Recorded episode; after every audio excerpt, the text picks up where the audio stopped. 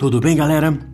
Segue agora hoje nosso último podcast para revisão de nossa prova de geografia, com tema aí associado à dimensão e localização da América, da África e conceitos populacionais mundiais. América, com uma área de mais de 42 milhões de quilômetros quadrados, é o segundo continente mais extenso do mundo, superado apenas pelo maior deles, o asiático. Seu território ele é bastante alongado no sentido norte-sul. Há uma distância de quase 16 mil quilômetros entre o extremo norte, a 83 graus de latitude norte, na Groenlândia, e o extremo sul, a 56 graus de latitude sul, na Terra do Fogo, lá na Argentina.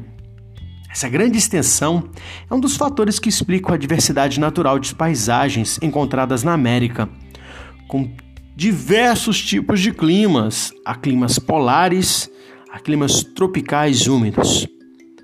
A África, diferentemente da América, ela possui outras características.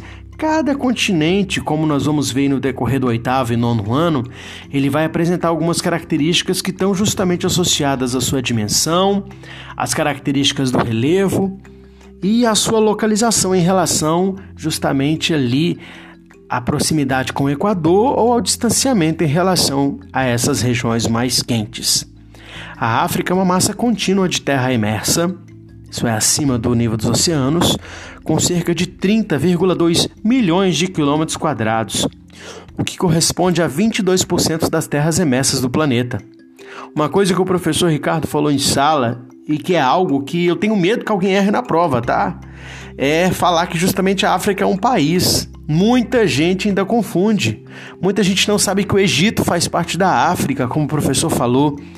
A gente vê tanto cinema mostrando os personagens egípcios brancos, os olhos verdes, que as pessoas associam justamente uma população negra como branca, que é uma inverdade.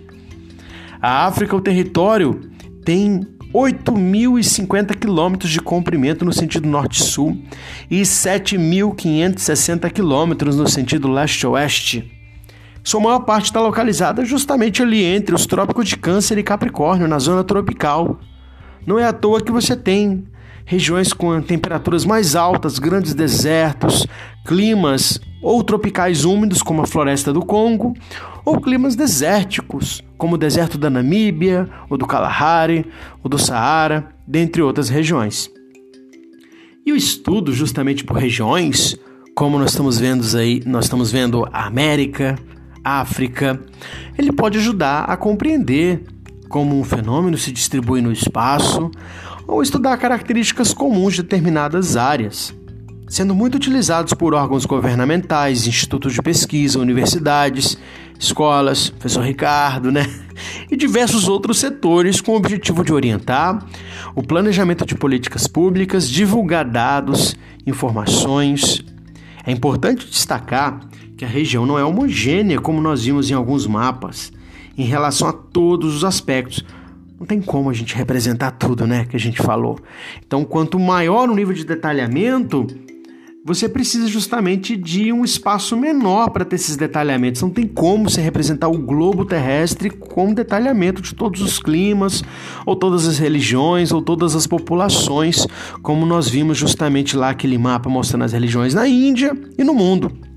Ao estudarmos o espaço geográfico por meio das regiões, elas podem ocorrer justamente algumas generalizações, sendo desconsideradas certas particularidades. Algo muito legal na cartografia é aprender de uma forma diferente o conteúdo. Muitas vezes, o importante é saber identificar as informações presentes no mapa para compreender o contexto estudado. Então, fica de olho nos mapas, de olho é justamente aí uma charada para poder achar as respostas certas na prova. Não esqueça não, galera, bons estudos. Grande abraço.